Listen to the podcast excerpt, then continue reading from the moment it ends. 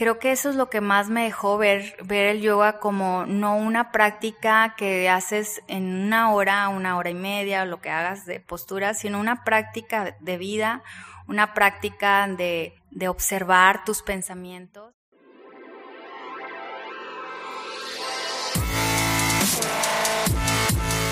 Bienvenidos, Injodibles.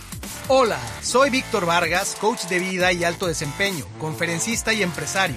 Y en cada episodio te presentaré personas o mensajes injodibles para inspirarte a revelar y expandir los límites de tu mente, tu corazón y tu espíritu. Gracias por acompañarme a conectar y a elevar la vibración. ¡Comenzamos! Bienvenidos, Injodibles. El día de hoy tengo el gusto de conversar con una mujer extraordinaria, una mujer que sabe de energía porque la mueve a través de su cuerpo, porque enseña de ello, y una mujer que tuve la oportunidad de conocer en una conferencia eh, que estuvimos eh, eh, como panelistas los dos, y me llamó mucho la atención la calidez que tiene, la sonrisa, pero pues es una persona que tiene todas las características eh, de una injodible y hoy me ha dado la oportunidad de compartirles un poco de su trayectoria. Ella es madre, practicante de yoga, amante de la vida, estudiante permanente, cocinera novata, licenciada en comunicación e investigadora por una vida saludable. Ella tiene una cantidad enorme de horas de entrenamiento en lugares muy relevantes de yoga, es alguien muy profesional que ha ido a las profundidades de este instrumento que ella utiliza para ayudar a la gente a transformar la vida y ha estado estudiando en diferentes lugares, en México, en Estados Unidos, eh, con, con, grandes maestros que ya ella nos platicará. Tengo ni más ni menos que a Cintia Landa de Sadak Yoga. Hola Cintia, ¿cómo estás? Hola Víctor, estoy muy feliz, muchas gracias, muy emocionada y sobre todo muy agradecida por tan bonita presentación. lo menos que, que te mereces. Yo, que, yo, le dije todo lo que pensaba decirme, decía ella con dos, tres cosas que le quites, ya queda muy bien. Y habla, habla mucho de, de, de, su sencillez también, de su apertura, cosa que se, se percibe, se aprecia. Eh, Cintia, muchas gracias por, por eh, recibirnos aquí en tu estudio, en Country, en Monterrey. Y eh, al estilo injodible empezamos a contar la historia del héroe con una frase poderosa que es érase una vez. Si yo te dijera y te encaminara con esa frase, érase una vez una niña que qué, ¿cómo la continuarías?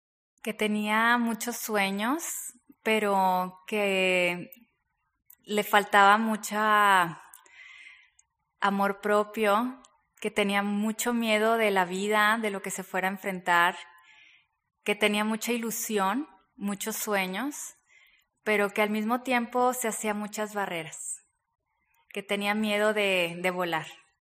Tenía miedo de volar. ¿Y cómo era el entorno de, de esa pequeña Cintia? ¿Dónde naciste? Eh, ¿Cómo era tu casa? ¿Cómo era tu familia? Yo soy de Tampico, soy de una ciudad muy pequeña y bueno, mi, niñez la viví con singular alegría, como yo creo que muchos niños aquí en México, donde podíamos salir a las calles a jugar, tenía a todos mis amigos de la colonia, de la privada donde vivía, hacíamos campamentos entre nosotros, hacíamos fuego, este, eh, queríamos rentar un lugar, nos subíamos a los árboles, también eh, pues tenía muchas, eh, tenía mucha libertad, sí tenía mucha libertad. Y bueno, Tampico es, es un lugar pequeño, entonces también eh, toda, la mayoría de la gente que vive ahí nos conocemos porque coincidimos en muchos lugares, entonces tengo muy buenas amistades de toda la vida. Tengo mi mejor amiga desde, yo siempre le digo, no hombre, nos conocemos desde bebés. Desde besitas y bueno, este, he tenido la gran fortuna de, pues de haber pasado muchas experiencias también en la playa, en el mar, en la naturaleza. Eh, hay mucha agua alrededor de Tampico, en la laguna. Eh, me gustaba mucho irme a la laguna. A, bueno, ahora lo veo desde este momento, este, y creo que estaba meditando ya sin saber, ¿no? Porque me gustaba mucho contemplar, me gustaba mucho sentarme a admirar la naturaleza y estar en silencio. Pero ahora que me haces hasta ahorita, de verdad que me estás haciendo esta pregunta, estoy como dándome cuenta de muchas cosas desde mi infancia que me remontan a quien soy en este momento, ¿no? También crecí con mi abuela, mi abuela una persona muy espiritual, muy espiritual. Desde ella me enseñó realmente eh, este, este camino que empezó en mi infancia, desde agradecer cada momento. Ella cocinaba todos los días, su caldito de verduras todos los días era lo que comía. Eh, cuando cocinaba siempre era una experiencia, todos los días hacía de comer, una experiencia muy espiritual, ¿no? Siempre le daba la bendición a la comida y le ponía la sal y en nombre del Padre, del Hijo, ¿no? Entonces siempre todo el momento y, en las tardes ella también todos los días este, rezaba el rosario y todos los días, bueno, no todos los días, yo iba a su recámara y me sentaba y rezaba con ella y después terminando de rezar, yo decía, me siento muy bien, me siento muy bien, voy a venir mañana también y voy a venir todos los días a rezar y bueno, había días que no iba, ¿verdad? Este, pero siempre me, que iba me, me, me, remonta a ese sentimiento de un estado de bienestar. Hablaba con las plantas, no, una mujer maravillosa que de verdad eh, fue mi gran maestra. Gran maestra, y de hecho es parte eh, esencial del viaje del héroe que todos tenemos, eh, tener esos maestros, esos mentores, esos guías, que a veces los reconocemos en el momento y a veces no, hasta, hasta después nos damos cuenta. Qué bueno que ahorita que empezaste a evocar esos recuerdos, empezaron a venir y mira, surgió la, surgió la abuela, esa, esa abuela extraordinaria. ¿Qué otras influencias tuviste por aquellos tiempos, infancia, adolescencia, otras personas, eh, experiencias, libros, películas? ¿Qué, qué, qué fue formando esa, esa época? Mira, en esa época, la verdad es que eh, durante mi niñez y durante mi adolescencia, fui una niña también muy deportista, siempre eh, estuve en algo, eh, bailé ballet, em, también hice algo de gimnasia, pero Básicamente también, bueno, me acuerdo mucho de estar en los scouts, en las guías de México, que también me fascinaban los campamentos, este, ir con los scouts, eh, eh, tener toda esa aventura de, de, los viajes, de acampar, de cantar, de, de reconocer la naturaleza como un entorno también parte de, de tu medio, de tu, de tu vida, de tu casa y, y cuidarlo, ¿no? Y pues yo creo que básicamente, la verdad es que de libros, muy poco leía en ese entonces, leía solamente lo que me encargaban en la escuela, que hasta ya después, ya en la universidad, empecé en ese, ese camino, porque pues antes era como agarrar un libro y qué flojera porque me lo encargaron, ¿no? Entonces, hasta que comprendí que había lecturas que te atrapaban, que no tenían que ser esas de a forciori, sino era por gusto, ¿no? Entonces ya después me fui haciendo de libros y, y son también mis, bueno, mis grandes maestros, ¿no? Y también ahora lo de, tengo dos niñas hermosas, también este, soy una lectora junto con ellas y en los libros es, siempre queremos buscar esas experiencias de aprendizaje. Qué maravilloso y eh, sobre todo, eh, pues efectivamente a veces eh, leemos pues por obligación en la escuela, pero como me describes, eras una niña muy, muy dada a lo, físico, al deporte, ¿no? Y pues todos tenemos diferentes eh, estilos y formas de aprendizaje. ¿Cómo describirías a la Cintia de, de, esos tiempos? Si la vieras desde afuera, ¿cómo describirías a esa chiquilla?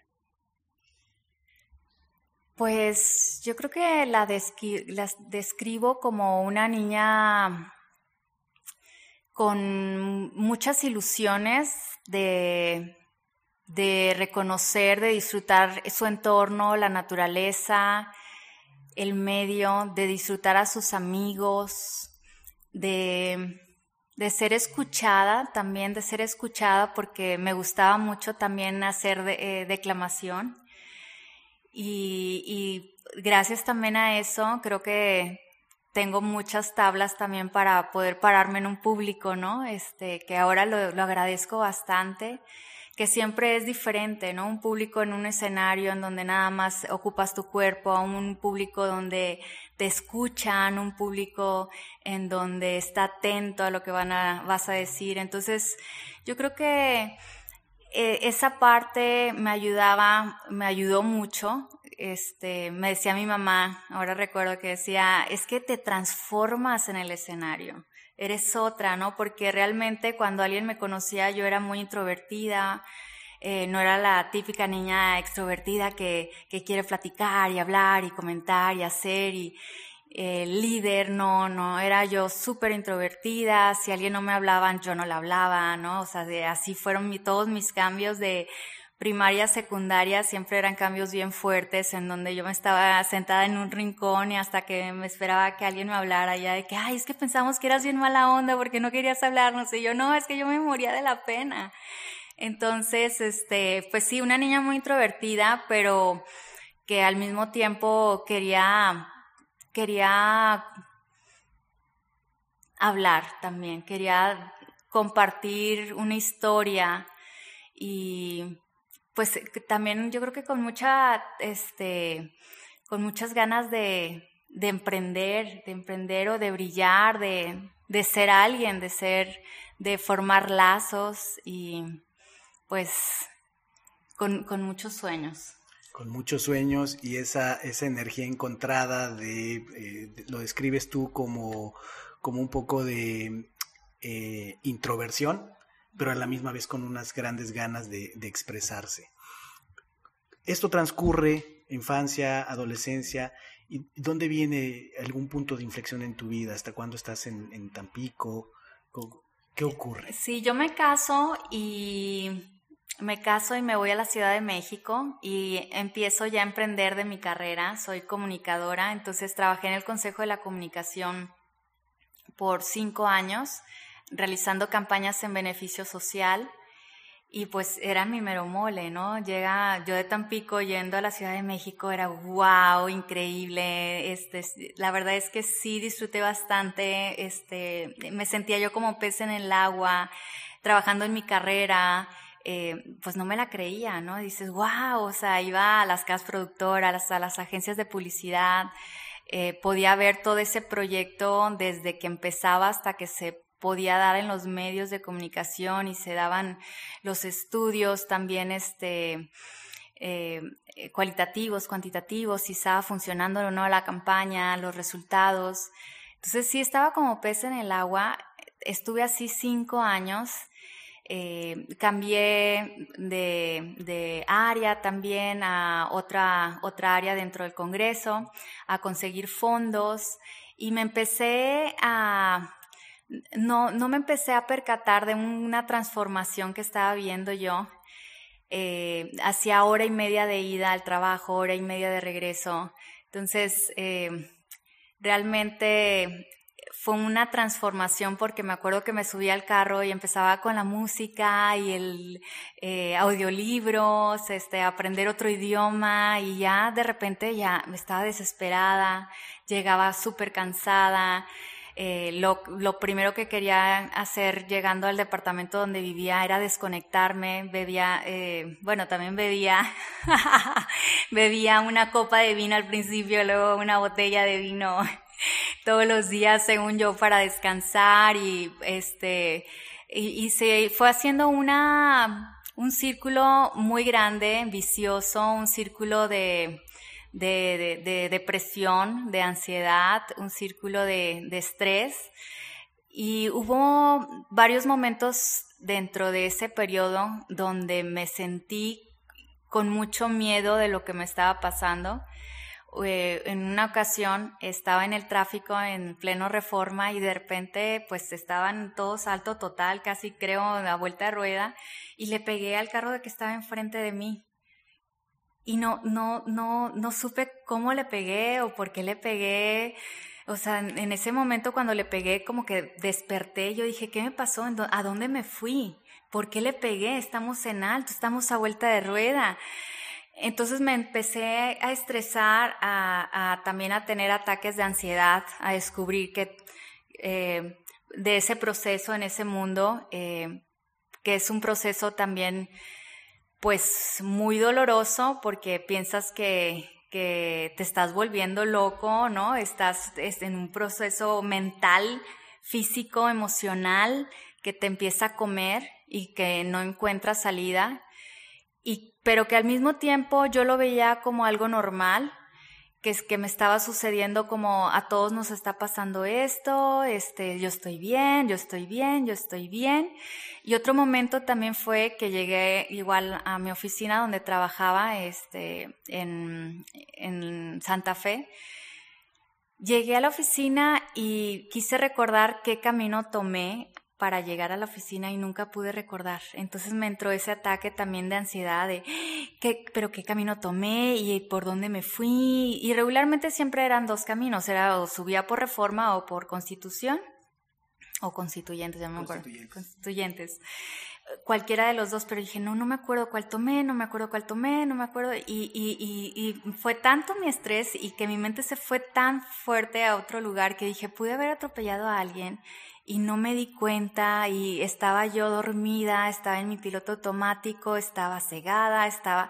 Entonces también me, empecé a estresar eh, y fue entonces cuando dije, bueno, tengo que hacer algo, tengo que, tengo que realizar cambios. Bueno, no, no, miento, miento, todavía no fue ahí, todavía, ahí todavía dije, es normal, no pasa nada, hasta que me empezó a dar una enfermedad en mi piel. Eh, me empezaron a salir, a salir manchas en la piel, este, esas manchas como unas manchas blancas y luego las dejé también hasta que llegaron a la cara y ya en la cara dije, no, ya tengo que ir. Y bueno, fui con el dermatólogo y pues eh, que me están saliendo estas y te empiezan a preguntar, ¿no? De que eh, vas mucho al sol, a la playa y no, no, yo no salgo de mis cuatro paredes de mi oficina y, me, y al final me recomendó el medicamento, pomadita, lo que sea y me dice, pues es algo psicosomático. Y yo dije, ¿cómo? ¿Qué es eso? ¿Cómo? ¿Cómo que algo de la psique, algo de la mente está teniendo una repercusión en mi cuerpo? No lo estoy inventando yo, es algo real, me lo estoy viendo. Entonces ahí fue cuando entonces tomé la decisión de que tengo que hacer un cambio en mi vida. Este, insomnio, ansiedad, em, un proceso muy doloroso y fue entonces cuando dije, bueno, tengo que dejar esto, tengo que dejar esta vida que me está diciendo mi cuerpo que tengo que cambiar tu cuerpo te habló y te habló fuerte. Me imagino que para esa, en, esa época, eh, evidentemente no se había manifestado en ti, pues, eh, todo este conocimiento, este interés de la conexión mente-cuerpo. Entonces a ti te vino y te dio el golpe de vida, el Kensho le llamaríamos por ahí, de, eh, te empezó a pasar, te empezó a ocurrir, empezó esta negación que muchas veces, y, qué pasa que con este tipo de experiencias, la aspiración eh, de, de, un podcast como este es ahorrarle tiempo a la gente, tiempo valioso de vida, de reconocer señales que a lo mejor alguien que ya lo vivió como tú, que ya vio la película, puede contar hacia dónde lleva esa película si no tomamos acción, si no tomamos decisiones. Y entonces, eh, pues, eh, como decías tú, el, piloto automático, el piloto automático es un gran problema hoy día, porque para subsistir en muchos entornos, sobre todo en, las grandes urbes y demás, es una paradoja. Por un lado nos tenemos que anestesiar para aguantar dos horas, hora y media en la mañana y otro igual en la tarde para regresar, más el estrés de la oficina, más lo que choque con tu sentido de visión o el vacío existencial que empecemos a sentir, nos tenemos que acabar anestesiando. Pero eh, llega un momento donde efectivamente quedas bien dormido, y así andas por la vida hasta que empiezan a pasar cosas. Te das cuenta que pasan eventos importantes y no te diste cuenta, que pasan cosas eh, extraordinarias y no te diste cuenta, o cosas tan simples como cómo llegué a la oficina. ¿no? Cosas que se te empiezan a pasar. Qué interesante lo que nos cuentas. Y entonces ahí tú dijiste, esto tiene que cambiar. Llega, tocaste fondo, digamos. Sí. ¿Y qué hiciste? ¿Qué decidiste? Eh, cuando me, me, dijo el doctor que es algo eh, psicosomático, yo todavía no entendía esa, pues, lo que, lo que quería darme a entender. Entonces me puse a investigar y bueno, en, Google, o no me acuerdo en dónde investigué, pero que es bueno para eh, contrarrestar síntomas del estrés. Busqué y encontré yoga como una herramienta para contrarrestar estrés, ansiedad, depresión, eh, muchos síntomas que yo estaba teniendo en ese momento. Y pues buscando esa, esa salida, y ya sabes que el universo siempre también nos da muchas señales. De repente me habla una amiga, una de mis mejores amigas también, y me dice que va a la Ciudad de México a tomar un curso de un training de yoga. Y fue como una señal para mí de yo tengo que tomarlo también. claro que mi esposo me dijo, seguramente no te van a dejar, de que tú ni sabes nada, ¿verdad? Y yo dije, bueno, pues igual voy a preguntar y voy a preguntar si lo puedo hacer y pues mi intención no era dar clases, es nada más, es como una, pues si es un training de yoga para ser maestro, seguramente me van a dar más herramientas para tener de autoconocimiento. Entonces entro a este entrenamiento que definitivamente me, cambió la vida, me cambió la vida al observar em, que yoga es una herramienta de, sanación, una herramienta para, para conocerme a mí misma, para saber realmente quién soy, para observar también igual los pensamientos que estaban teniendo eh, en ese momento y bueno, en todos los momentos, en este momento, en todos los momentos de la vida, en las diferentes etapas, y, empieza ese camino de transformación. De hecho, cuando yo entré al entrenamiento, que bueno, también me dejaron entrar, este, me dieron luz verde y dije, oh, muchas gracias, porque realmente pues no sabía nada.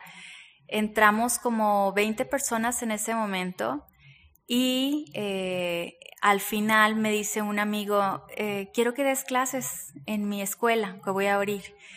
Y yo dije, no, no, no, o sea, yo no sé dar clase, yo entré eh, nada más pues para conocer eh, esto, que pues, no, no, pero no, olvídalo, olvídalo, olvídalo, en la vida voy a dar clase, no, por favor, no, los maestros son pues bien picudos, saben un chorro, no, no, no, no. Total, me resistí un tiempo y me, empezó él a convencer, me dice, ¿sabes qué? Es que mi escuela es nueva y pues la gente que va a ir va, no sabe nada de yoga, entonces pues tú lo poco que sabes lo vas a compartir y pues va a ser más que lo que ellos saben. Y dije, ah, bueno, tienes un buen punto. Y entonces yo también no, no, no tenía trabajo, pues dije, bueno, le voy a agarrar una clase. Total. Y, y fíjate cómo son las cosas también cuando uno comparte lo, que, es lo poquito que sabe, em, recibes más, aprendes también de lo que estás compartiendo. Entonces, y empecé a ver que las personas que llegaban, que llegaban con depresión o, por, tan simple como, oye, tengo un dolor de espalda que no puedo con él, que tomo medicina todo el tiempo, este, tengo migraña, tengo eh, muchos síntomas, se les empezaba a quitar y yo dije, wow, ¿qué es esto? ¿Qué es esto? Y yo estoy dando... Cura gente. Que cura gente. Yo estoy enseñando asanas posturas, nada más. Estoy dictando esto y ya hay una transformación, porque yo lo había vivido pues en mi experiencia, pero al verlo eh, que estaba funcionando esta herramienta en los demás, yo dije, ¿qué es esto? ¿Qué es esto? ¿Qué es algo para mí? Pues yoga es como, en ese entonces yo era algo muy físico también, ¿no? Era deporte. Sí, pues algo físico, ¿no? Era de, no fitness, pero sí algo muy físico. O sea, yo era, era pues algo del cuerpo, ¿no? El conocimiento del cuerpo, ¿no? Y, y quise saber más de, de, de, esta herramienta. Entonces fue cuando también dije, bueno, ¿dónde nació yoga? Y fue cuando tomé la decisión también de, de irme a India. Dije, tengo que ir a conocer la fuente, tengo que saber de dónde viene, eh, cómo nació, por qué y cómo, cómo se ha expandido a través del tiempo como, no como otras prácticas que a veces pasan de moda, ¿no? O que están de moda y es un boom en su momento y va mucha gente, yoga ha trascendido el tiempo y al contrario, lejos de que se ha pasado, ha ido en crecimiento exponencial todo el tiempo. Eh, y bueno, eh, fue muy, muy revelador eh, en ese entonces y en ese entonces ya mi esposo también estaba practicando yoga. Obviamente yo le estaba enseñando. Inspirado por ti. sí, sí, sí. Y bueno, empezamos juntos este, este, este camino y también él empezaba a tener un proceso diferente también en su trabajo, en su oficina, un proceso similar al que yo había tenido. Y fue también entonces cuando decidimos eh, platicar sobre tener familia, queríamos tener hijos, dijimos, no sé, él es de Veracruz, yo de Tampico, y la verdad nunca vimos tener la familia en la Ciudad de México como una, una ciudad para que tuvieran buena calidad de vida. Este, entonces dijimos, bueno, tenemos que movernos. Y me dijo, bueno, tú ya eres maestra de yoga, ya tienes experiencia. Y dice, bueno, pues vamos a ir a una escuela de yoga. Entonces, este, dije, bueno, pues va va, eh, tenemos unos ahorros y bueno, pues nos vinimos aquí a Monterrey y Monterrey por ser la ciudad de las montañas, la verdad es que para mí las montañas es ver todo el día, todo el tiempo esa, esa algo majestuoso, algo increíble, de verdad. Siempre cuando yo llegaba a Monterrey dije, wow.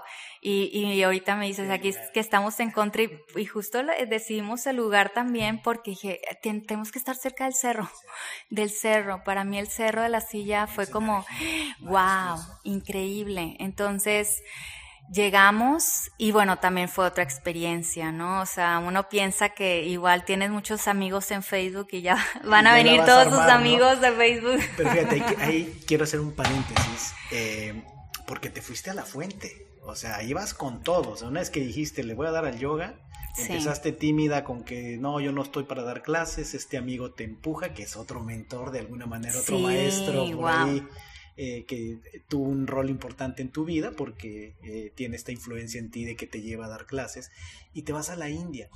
¿Qué viste? Bueno, todavía ahí ya no me iba. Ahí todavía no ibas. Ah, ok, eso fue después. Perfecto. Sí, de hecho, ahí, ahí me decidí a irme. Sin embargo, pues todavía pues queríamos tener una escuela, teníamos... ah, no, entonces le ponemos play otra vez. Eh, sí. Omar, ya veo que es un hombre echado para adelante. Sí. Omar te pone enfrente Cree en mí también, ¿no? Cree en mí de decir, bueno, va. Como Frozen, y si hacemos un muñeco, y si ponemos una escuela.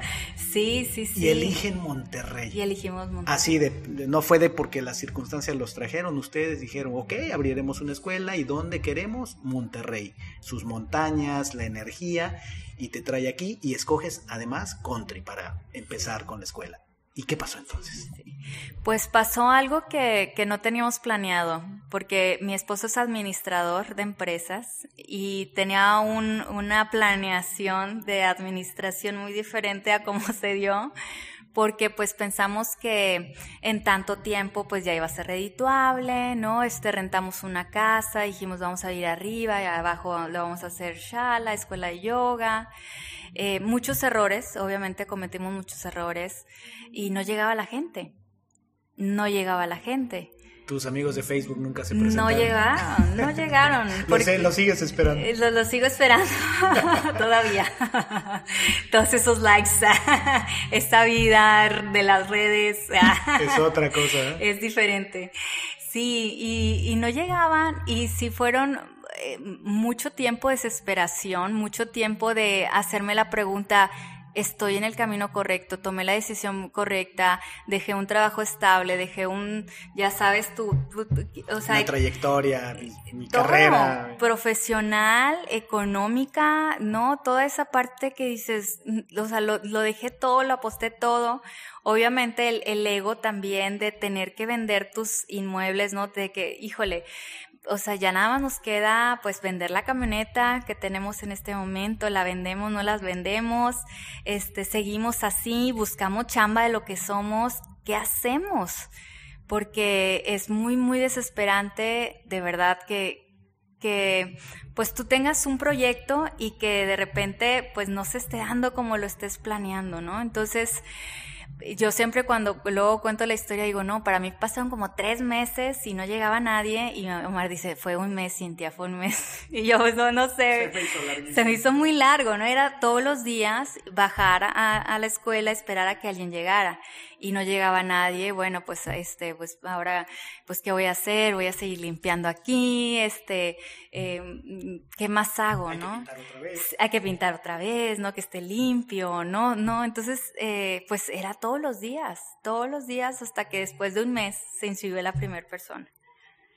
Sí, este, entonces sí fue con muchas dudas, bueno, lo hasta también, no sé si lo he contado, pero hasta me da pena. Eh, le hablamos también a una persona, una vidente, y dijimos, oye, vamos a hablar una vidente porque no, sabemos. Todos los recursos. No sabemos, porque pues era de esa, esa, esa duda, esa duda de sigo, no sigo, no, no está jalando esto, no está, o sea, sí, mi sueño es muy bonito y todo lo que quieras, pero no puedo vivir así y tenía, queríamos tener familia y pues no podemos ni mantenernos nosotros, ¿cómo la vamos a hacer?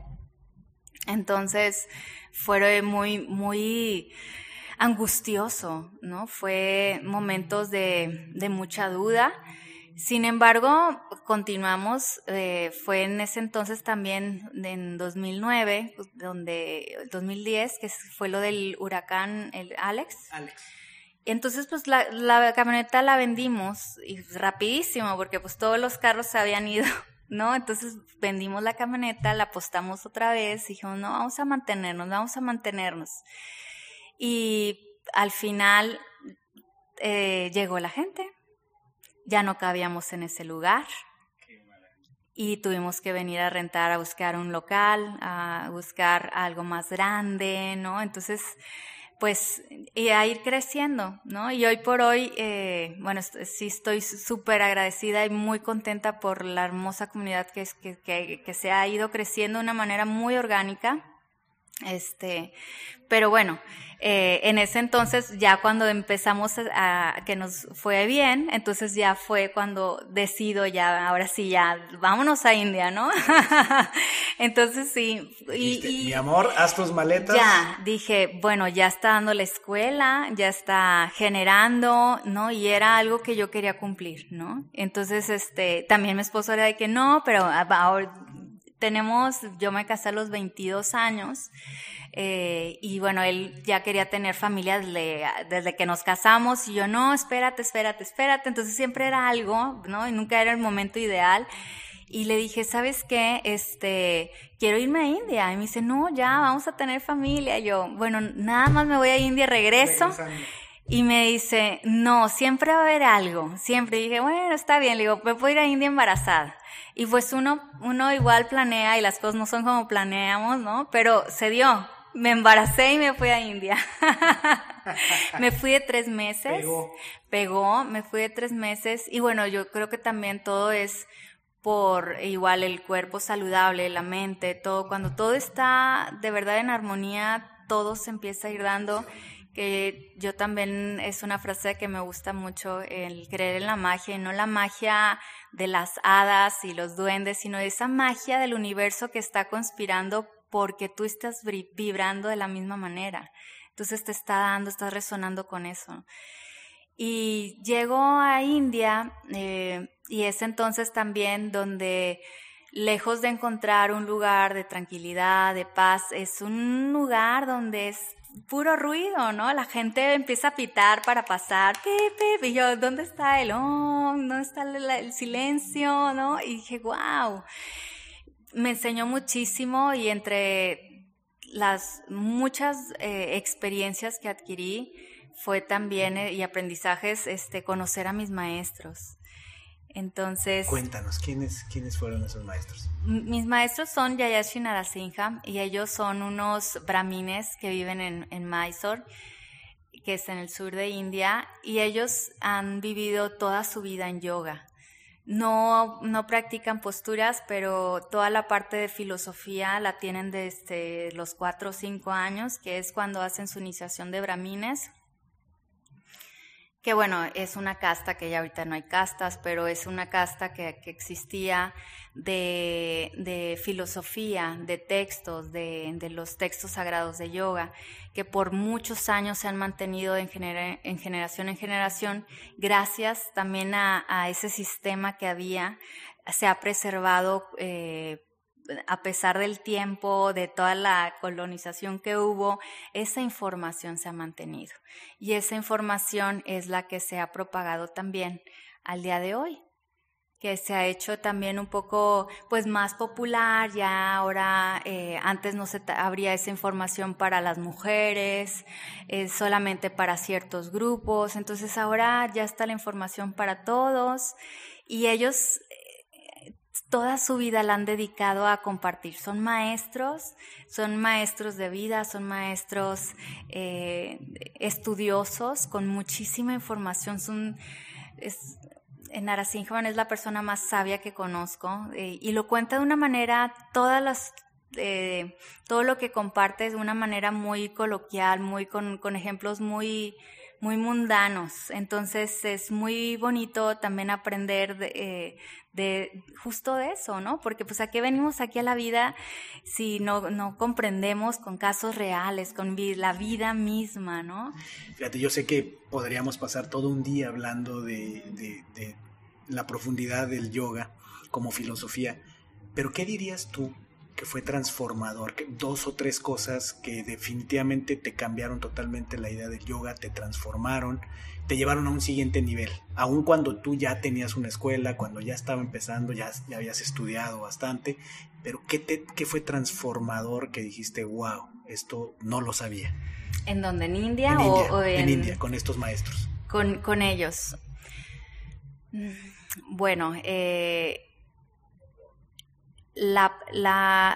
lo que creo que hasta el día de hoy es, es eh, que también comparto, que lo hace tan especial, que comprendí realmente, es realmente ver al yoga como una práctica.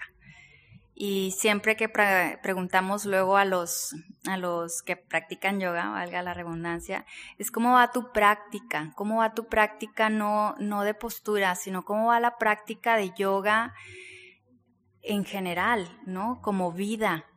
Entonces, creo que eso es lo que más me dejó ver, ver el yoga como no una práctica que haces en una hora, una hora y media, o lo que hagas de postura, sino una práctica de vida, una práctica de, de, de observar tus pensamientos en los Yoga Sutras, que es un texto que comparten mucho ellos, mis maestros, los Yoga Sutras de Patanjali, se dice que es el primer texto de psicología que hay, eh, dicen que, el, que tenemos que ser unos observadores, que es el cuando el, el ser reposa en observar es cuando puede realmente ver su explandor, cuando puedes realmente ver quién eres realmente, no quién tú crees o quién yo creo que soy, sino dejar a un lado esas etiquetas y ver realmente ese ser divino con todas las cualidades.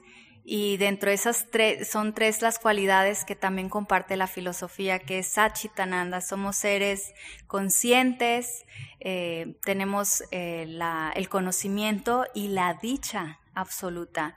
Entonces, el saber, y se escucha a lo mejor bien bonito, y la primera vez, y bueno, la primera, la segunda, la, mil veces lo escuché y nunca lo entendía. De verdad es, es, es porque mucho, mucho también que podemos, este, conocer en textos, en libros, en podcasts, en, es, es, esta parte como intelectual, ¿no? Ay, sí, escuchamos que somos seres este, dichosos por naturaleza o de paz o de dicha, pero hasta que no lo experimentas, eh, y es justo eso, es llegar a la práctica, a la práctica, a la práctica de realmente ser ese observador, de realmente observar lo que está pasando en este momento. Y, bueno, el primer, el primer sutra es ahora, ahora, Hatha Yoga Nushasana. Ahora empieza la experiencia de yoga. Ahora en este momento, dice mi maestro, cuando tú, tú realmente experimentas el momento presente, sea, ya no le hagas caso a todo el, libro, ya lo comprendiste todo. Puedes cerrar el libro. Ya, ya, exacto. Y si no lo comprendiste, entonces vete al siguiente sutra, al, siguiente texto, ¿no? Y si no, al otro, al otro, y si no, ya te lo acabas, ¿no? Pero si tú comprendes ese primer sutra y lo, lo comprendes y lo practicas, ya todo lo demás se va a dar. Tú te fuiste como una persona eh, en un negocio, eh, en una práctica que le tomaste amor, que lo aprendiste, que lo llevaste a un siguiente nivel de decir, a esto nos vamos a dedicar, mi esposo y yo. Te vas a India con esto y cuando regresas, ¿qué es diferente?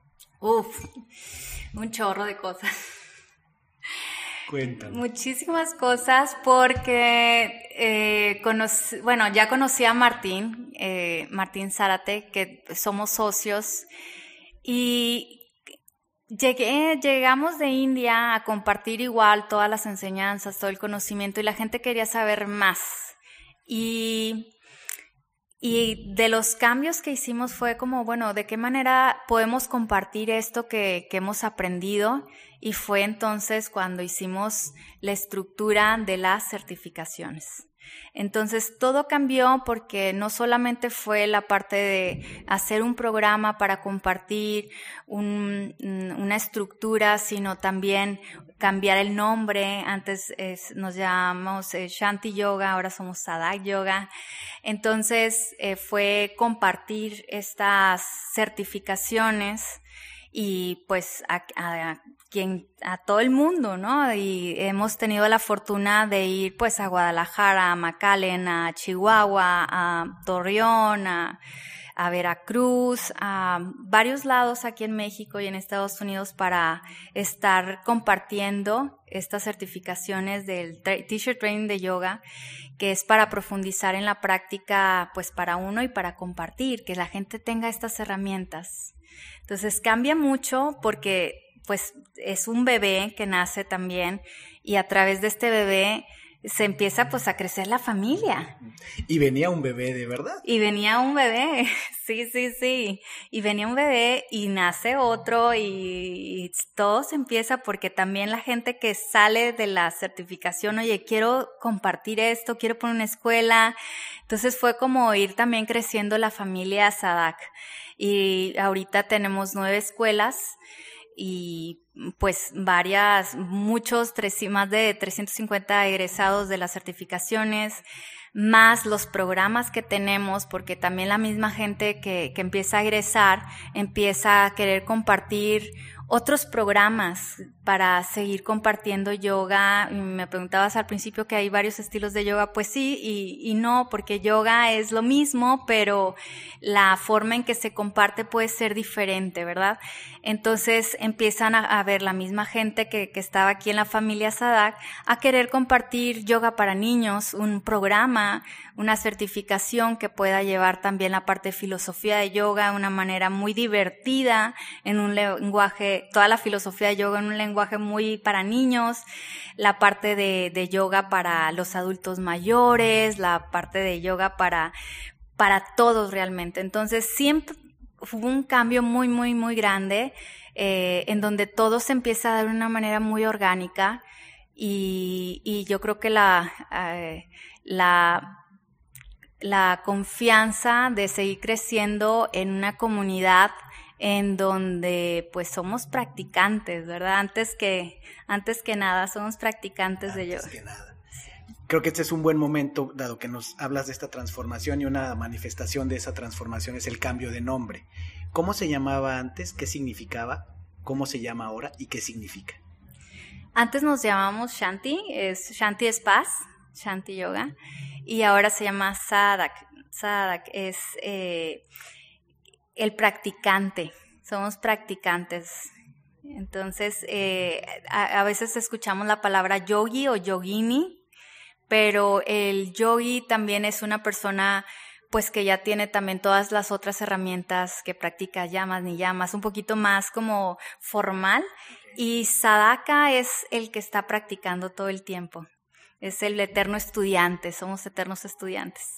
Sería como en la Guerra de las Galaxias el Jedi, que ya está en un altísimo nivel, y el Padawan, que está aprendiendo, es el aprendiz.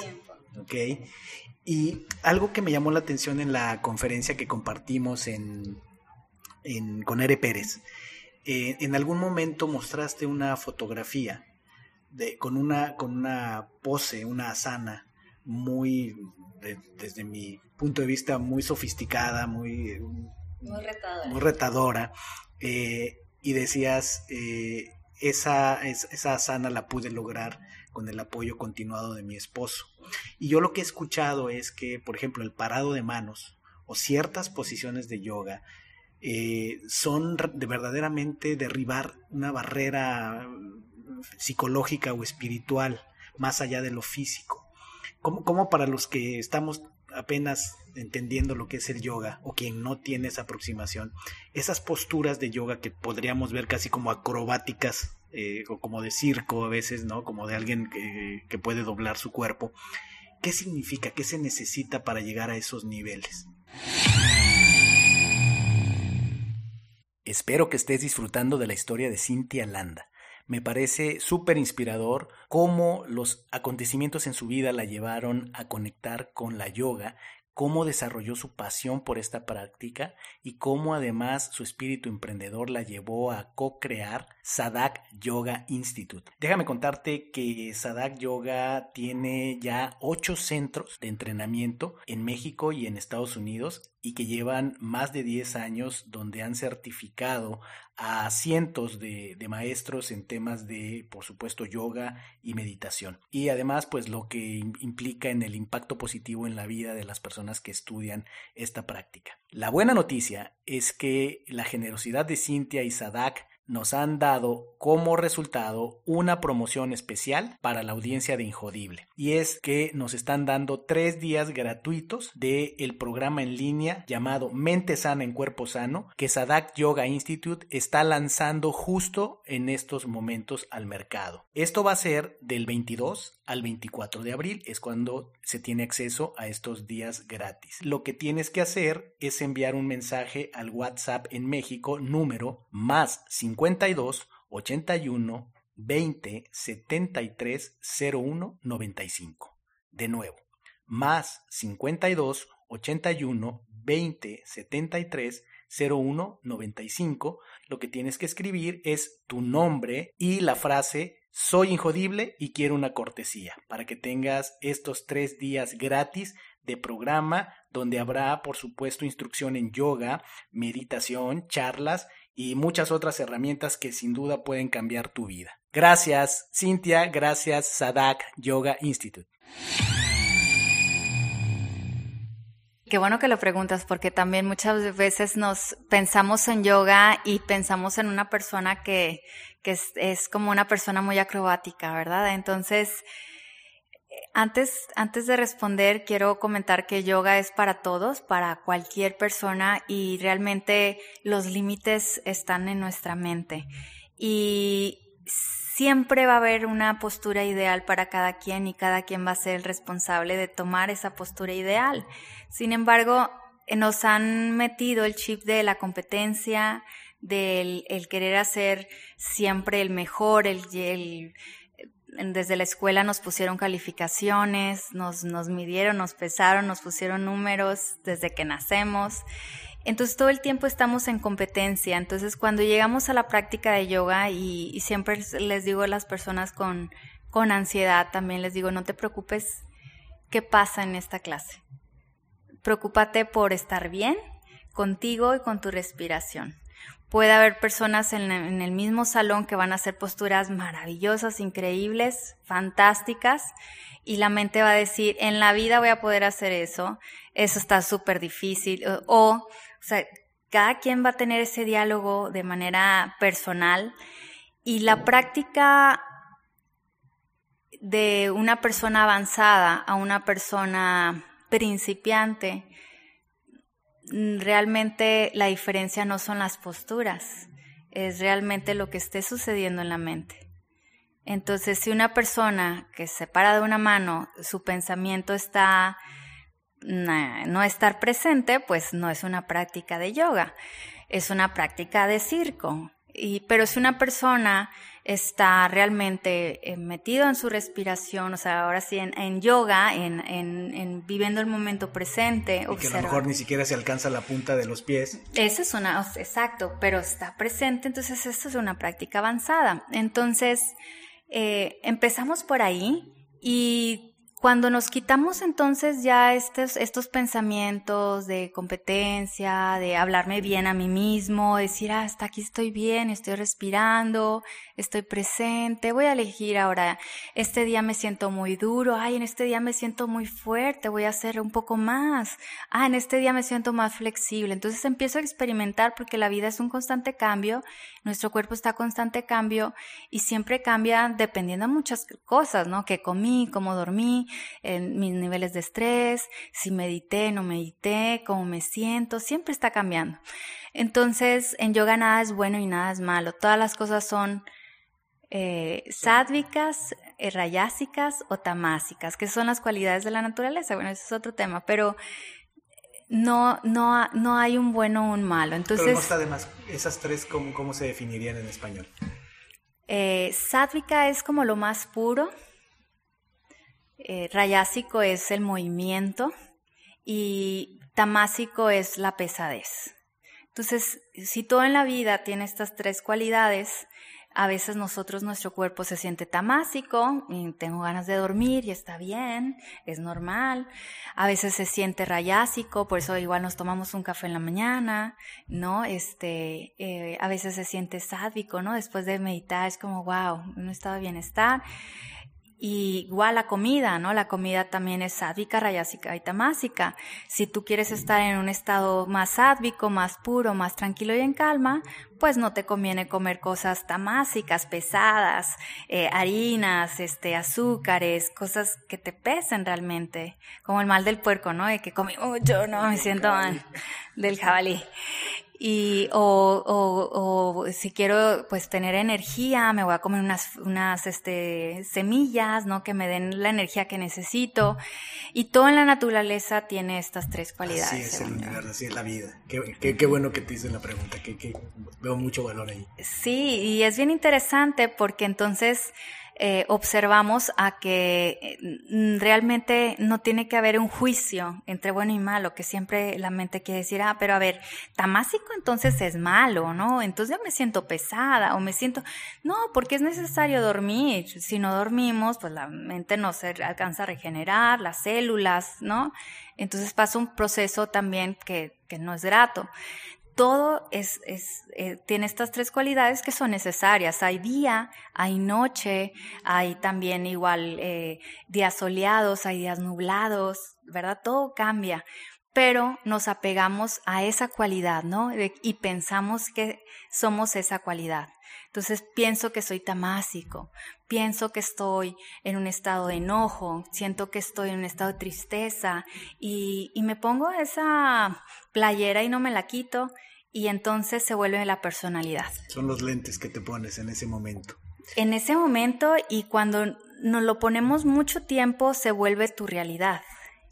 Entonces, para poder cambiar una realidad, pues eh, hay que darse cuenta que no es real. ¿Ok? Entonces, realmente no hay realidades absolutas, hay, hay realidades relativas de quién la vive.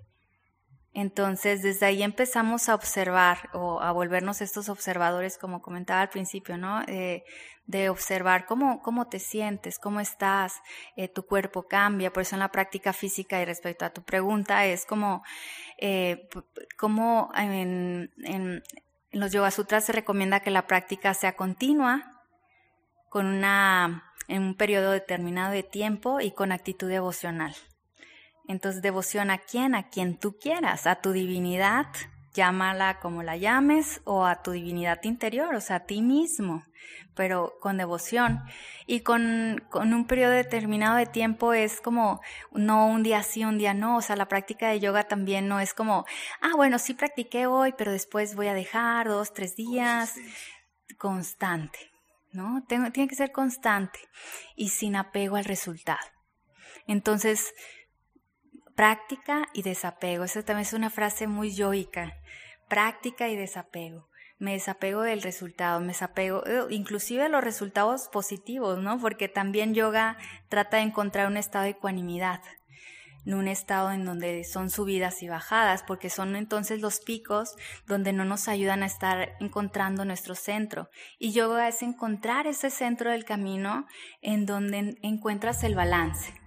Que esto está muy en la definición de injodible, justamente, este tema de saber que hay picos, que hay, que hay valles, pero que ni te hunda lo, adverso de la vida, pero también ni que te eleve ni te chifle eh, el éxito, los elogios, ¿no? estar en esa ecuanimidad. Y, y, nos regalas una perla de sabiduría con esto que decías de es más un estado mental que el logro de alguna posición muy sofisticada, sino que una persona con una flexibilidad no muy amplia eh, puede estar en un estado mental mucho más profundo, mucho más elevado, si lo queremos ver así, que una persona, como decías tú, con un parado de una sola mano. Pero cuando tú compartías esta posición que entendí también tomó su tiempo, fue su proceso, mucho trabajo en equipo con tu esposo. ¿Qué ocurrió dentro de ti? Que, entendiendo que, no la medimos en, la dificultad de la, de la, sana, pero yo percibí en ese momento que, algo tenía que ver con, un crecimiento interno. Sí, mira, yo, bueno, yo también creo que cuando uno practica, eh, hay canales de energía, todos somos energía, sabemos que todos somos energía. Entonces, en el cuerpo humano también hay canales de energía que en el yoga se llaman nadis. Y cuando hacemos eh, una práctica de yoga se trabajan con estos canales de energía y también en cruce de varios canales de energía se llaman chakras. Entonces cuando practicamos yoga rompemos un poquito de estos canales eh, en donde a lo mejor hay ciertas emociones o emociones reprimidas o Sí, se trabaja mucho sanación, mucha sanación en muchos aspectos e inclusive de verdad es, es algo maravilloso. Y luego me han llegado mensajes de que es que me puse a llorar en la práctica y no supe por qué. O terminando de la clase también personas de que oye es que me quería poner a llorar pero me estoy aguantando yo llora para eso estamos aquí no para eso estamos aquí para sanar para llorar y y realmente es demasiado, es un proceso... Eh, en, yoga realmente no, no tienes que encontrar el porqué o el fondo o la raíz.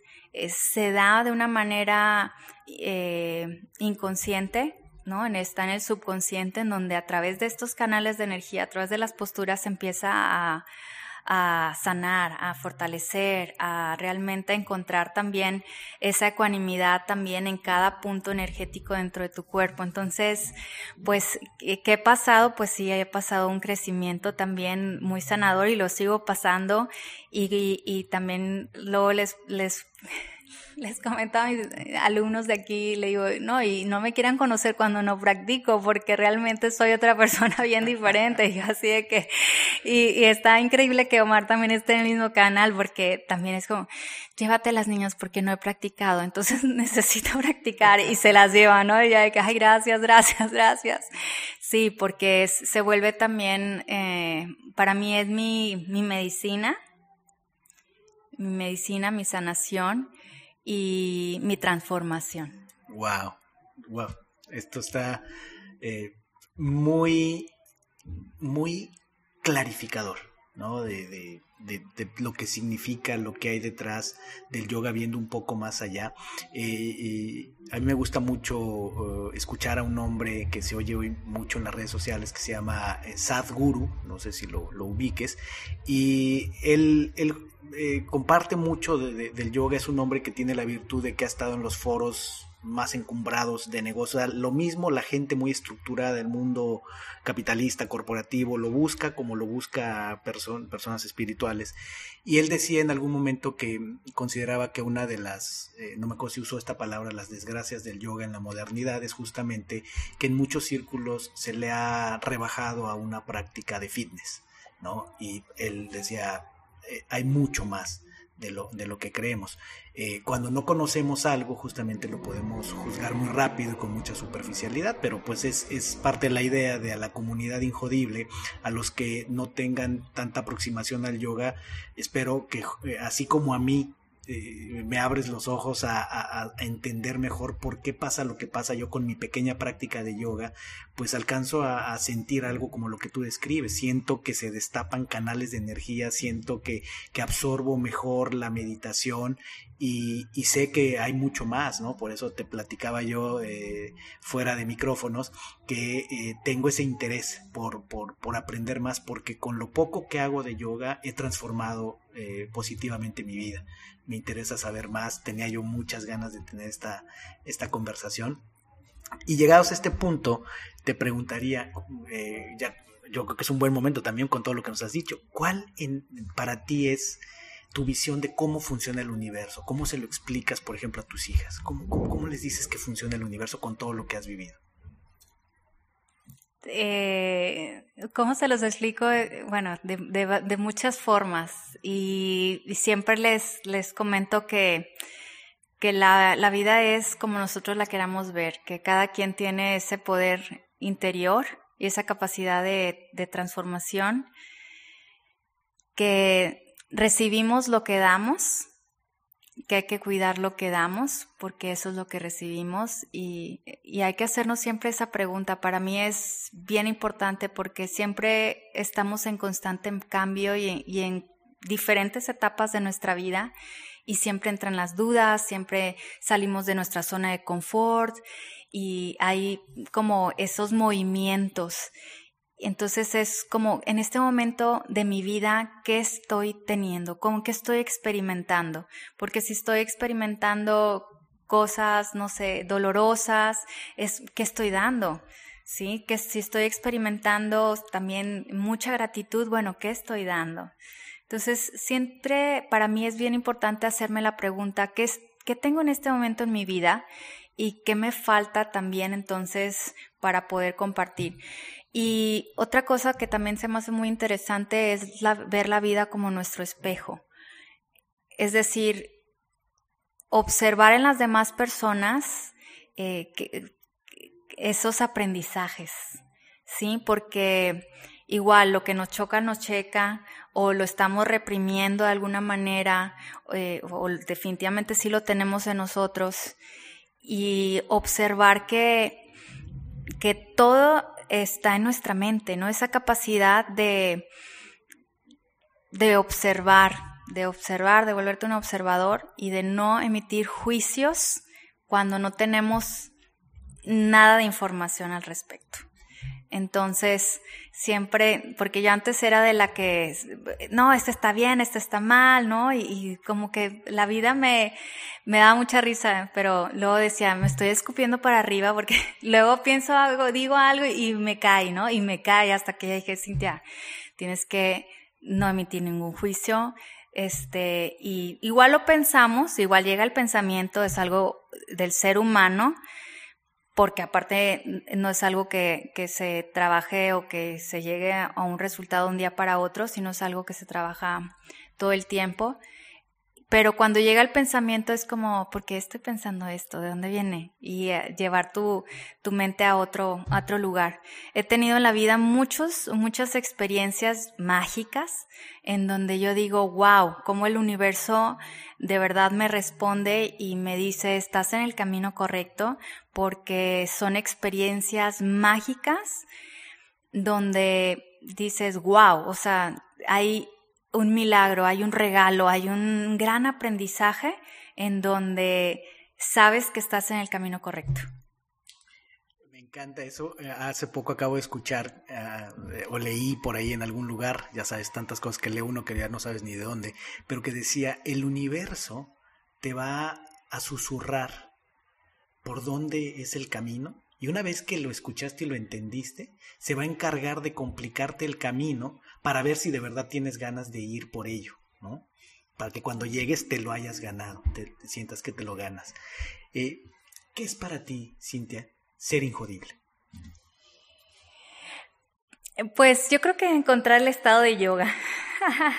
el estado de samadhi, como dice Narasimham. El samadhi, el samadhi en yoga es un estado de, de sachidananda, de bienestar, de, de dicha absoluta, donde dices, no necesito nada. Nada puede perturbar tu paz. No necesito nada, nada, nada, ya lo tengo, ya lo tengo. Ya lo tengo. Entonces, para mí es eso, es encontrar ese, ese pequeño regalo de Samadhi, esa, esa dicha absoluta que, que de realmente es, no, ya está muy perdida o la hemos perdido porque vivimos realmente en un piloto automático, estresados por muchas cosas y le, no, le, no le damos ese peso. Entonces yo creo que para mí ser injodible es darme cuenta de que ya, ya somos completos. Ya somos completos, ya estamos completos y el trabajo es darnos cuenta y aceptarlo, ¿verdad? Fantástico. Y el samadhi. Y el samadhi. Y el samadhi. ¿Qué viene, Cintia? ¿Cuáles son tus aspiraciones, metas o retos que quieres remontar? ¿A dónde va Cintia y Omar? ¿A dónde va Sadak? ¿A dónde vas? Al mundo. a expandir, a expandir el yoga. Para mí no hay mejor regalo que expandir el yoga y como, como lo comenté hace rato también, eh, ha crecido de una manera muy orgánica, entonces confío en que siga así, que siga eh, creciendo la comunidad, ya son miles de practicantes los, los que ha, ha tenido la escuela y los que sigue teniendo eh, mes a mes, curiosos, ¿no? Eh, practicantes de toda la vida desde que empezamos a DAC. Entonces, pues eh, queremos ya formalizar un poquito más este crecimiento, seguir eh, este, este mes, bueno, a finales de enero eh, abrimos en Metepec, en el Estado de México. Entonces, pues que se siga expandiendo el yoga. Yo creo que mi misión muy clara, mi propósito de mi vida es compartir, compartir yoga y es esta herramienta de sanación que me, que me, me ha venido a transformar para seguir transformando y tocando muchos corazones para su beneficio. Y ya de una vez remataste con la cereza del pastel que te iba a preguntar qué impacto quieres generar en el mundo, pero ya no lo regalaste. Ah. Expandir el yoga y todo lo que con él viene. Cintia, ¿dónde te puede encontrar la gente? ¿Dónde te pueden contactar? ¿Dónde pueden encontrar en contacto contigo o con tu, con tu escuela? Estamos en Instagram y en Facebook como Sadak Yoga Institute o eh, a mi personal, Cintia-Yogini en Instagram y Cintia Landa Sadak en Facebook.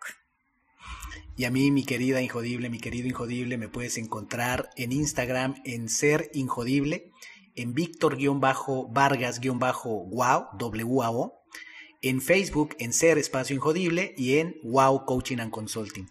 Cintia, ha sido un verdadero placer tener esta conversación iluminadora Ah, muchas gracias. Con tu energía, con lo que me compartes, nos compartes a la audiencia y eh, espero eh, más adelante tener ocasión de entrar en contacto con, tu escuela y tenerte por estos micrófonos en el futuro. Muchas, gracias, al contrario. Gracias por haberme acompañado en un episodio más para moldear y forjar tu mentalidad injodible. Tenemos una cita con tu grandeza en el próximo episodio. Hasta entonces.